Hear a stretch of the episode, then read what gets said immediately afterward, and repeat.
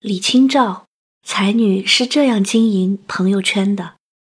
作者：大佬正读经典，朗诵：法尼。下集。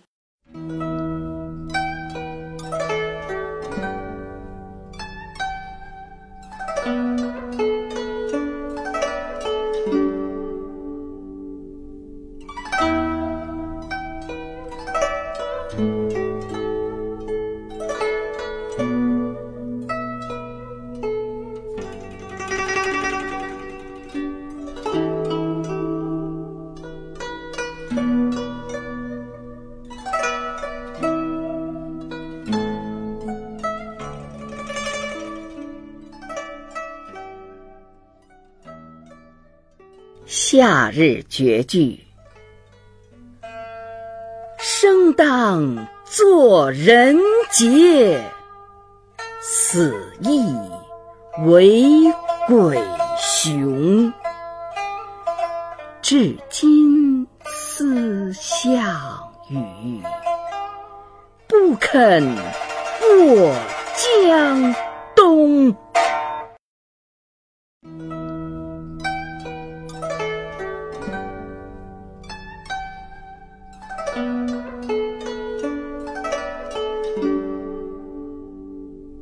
运是一本难以捉摸的书，前一页还是天堂，翻过一页就是地狱。此时的北宋朝廷，新党和旧党之间的斗争非常激烈。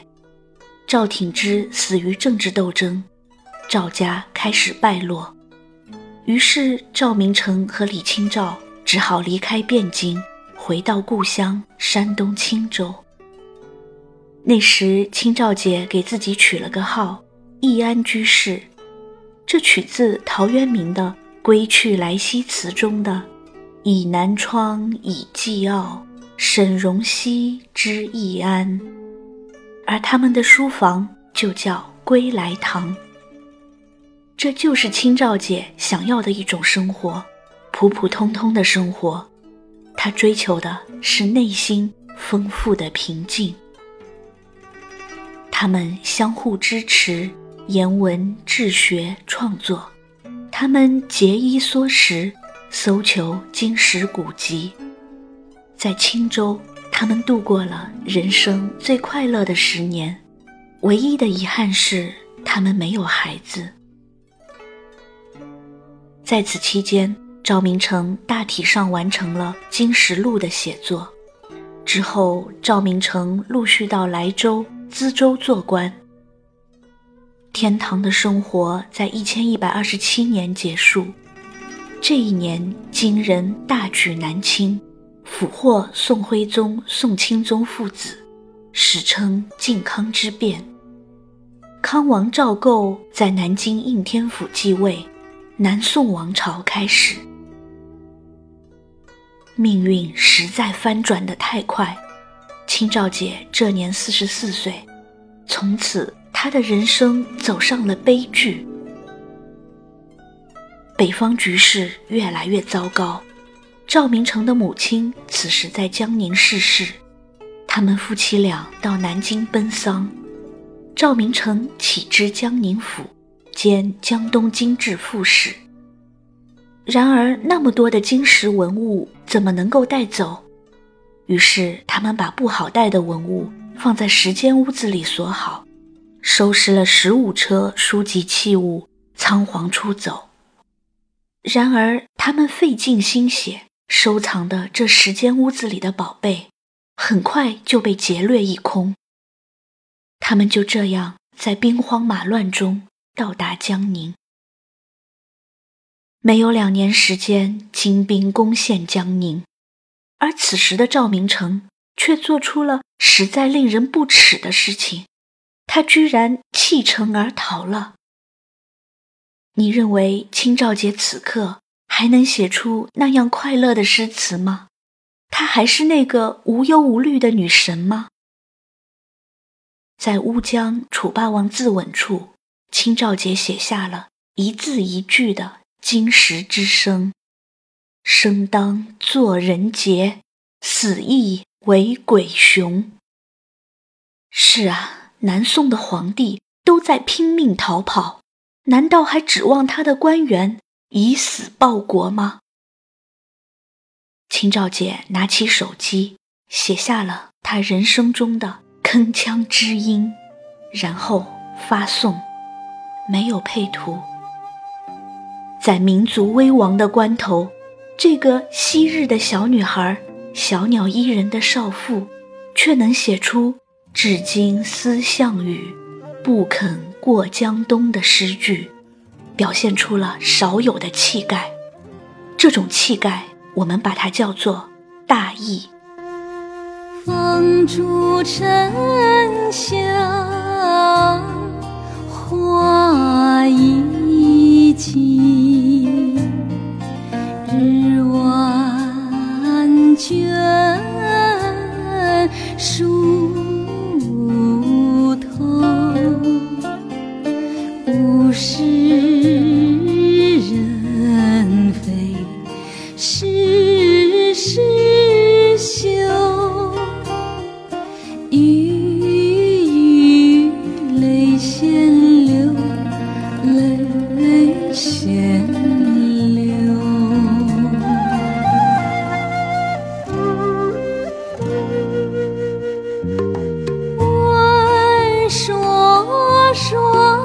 惜春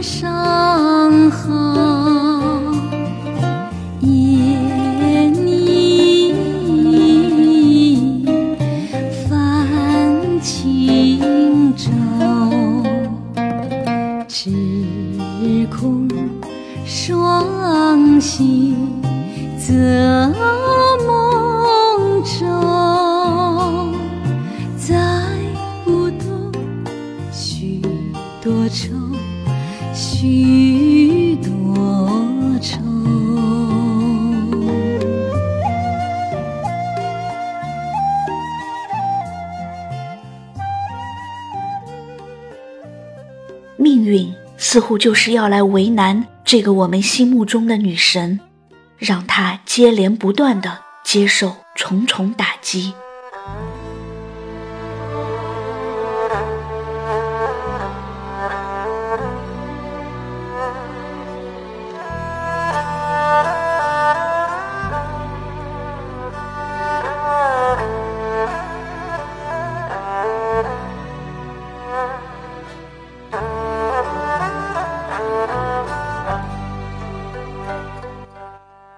丈夫赵明诚在前往湖州赴任的路上生病去世，清照节来不及让她的悲伤逆流成河，金兵已经开始南犯。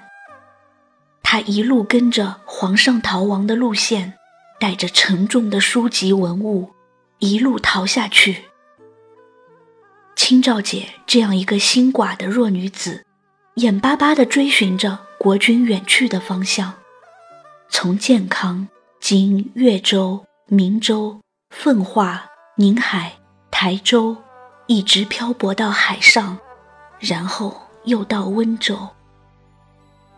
他自己雇船求人投靠亲友，带着他和赵明诚一生搜集的书籍文物，就这样苦苦坚持着。这些文物。是舍命也不能丢的啊！她和她的丈夫用一辈子的心血写的《金石录》还没有完成，这是她的精神寄托。她还要追上皇帝，把这些文物献给朝廷。然而，她始终也没有追上那个拼命逃跑的如丧家之犬一样的皇帝。最后。这些他用命来保护着的文物，遭遇战乱、贼人偷盗，所剩无几了。他对着残破的、零散的那些文物，苦笑着拍了一张自拍。他没有流泪，因为他知道，当一切都无法逃避时，要学着用笑来哭泣，即使是苦笑。也要笑。他是多么羡慕苏轼说的那句话呀！小舟从此逝，江海寄余生。然而，他的小舟，这像蚱蜢一样小的小舟，怎么可以载得动他如此沉甸甸的忧愁呢？一样的小舟，再也不会在一个夏日的黄昏惊起一滩鸥鹭了。坐在小舟里的那个人，再也不会倚门回首，却把青梅嗅了。他只有一个人。默默地流泪，然后把泪擦干，保护着仅存的一点文物，把他的《金石录》后续写完。累了就哭一会儿，接着上路吧。清照姐，在没有一个肩膀让你依靠的时候，你一定要坚持。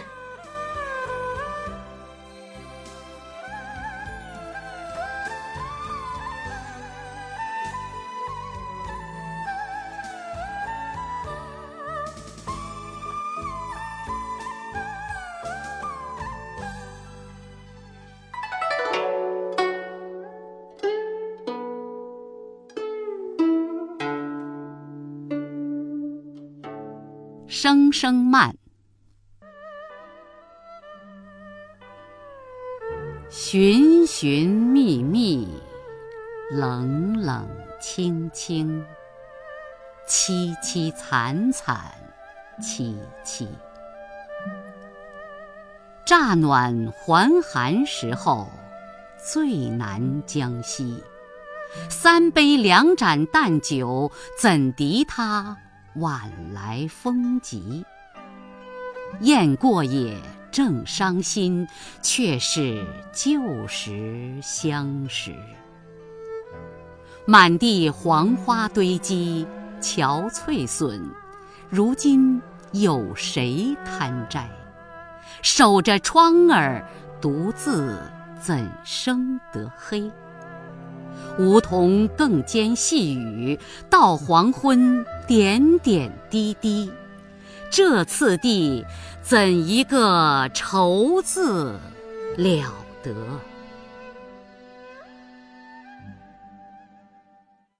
终于，在一个大雁南飞的深秋，小雨滴滴答答的敲打着窗棂。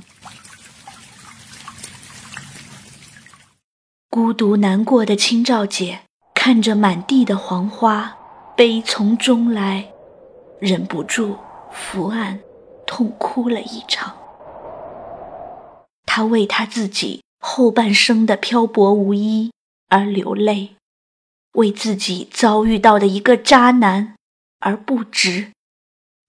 那个渣男叫张汝舟，他伪装成谦谦君子，和清照姐结婚。只是为了占有他身边尚存的文物。清照姐发现了他的真面目，在婚后三个月提出离婚。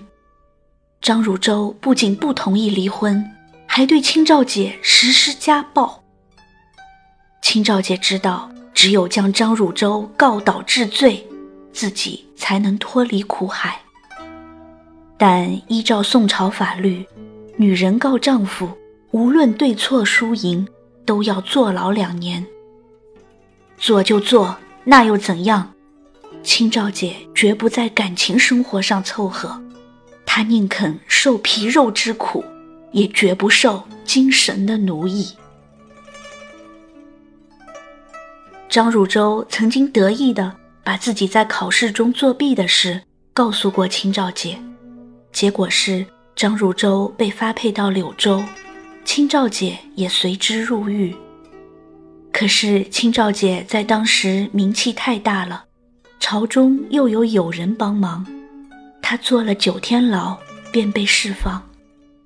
然而这件事在她的心灵深处留下了重重的一道伤痕。她再嫁又离婚的事情，引起了很多人对她的非议，有人说她淫荡。有人说他少廉寡耻，说什么的都有。清照姐没有理会，只是在这字字滴血的声声慢旁边，默默地配了一张他最爱的桂花的图片。没有自拍，没有美颜，只有凋零的一地桂花。那样爱花的一个人，如今也像这破败的桂花一般，凋零了他的人生，蔑视了他的心。他在这张图片旁边写下了几个小字：“我哭，是因为我爱。”是的，他的眼泪绝不是为那个渣男而流，他一直在爱，爱他身边的人。爱他所喜欢的词，爱那些金石文物，爱所有的花花草草。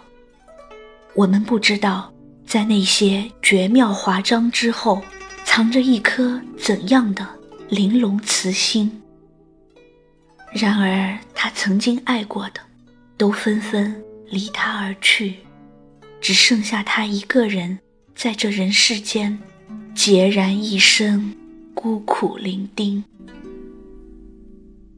朋友圈的更新永远停留在了一千一百五十五年五月十二日这天。这个婉约派掌门人留给我们的，只是一个帘卷西风时的婉约背影。他的温柔善良与多情，他的坚强智慧和沧桑，他写下的那些带着温度的。语言和文字，惊艳了时光，温柔了岁月。我们明白，点墨即是他的寸心。这就是我们的女神，活在我们心里的女神。她自带光芒效果，走到哪里头上都是光圈，像天使一般存在。千百年来，他发的这些朋友圈，不断有人在点赞，在评论，在为他的故事唏嘘。说的最多的是这六个字：“千古第一才女。”有人把他发的这些内容编辑成册，起名为《漱玉词》。在这本书里，他经常说的一句话也被记录了下来：“词。”当别具一家也。一九八七年，国际天文学会艾特李清照，告诉他水星上面的十五座环形山，用十五个世界名人的名字来命名他们。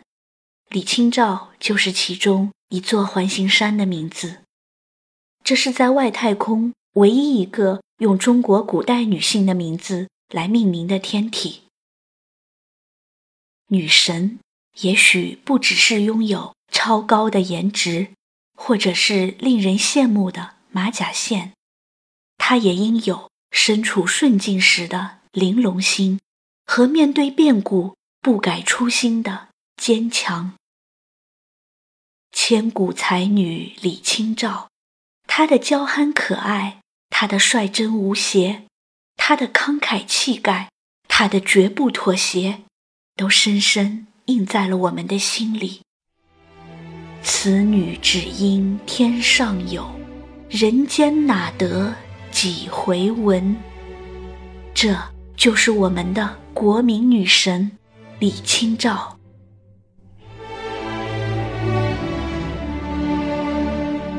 寻寻觅觅，黄昏后。相思写满一壶香啊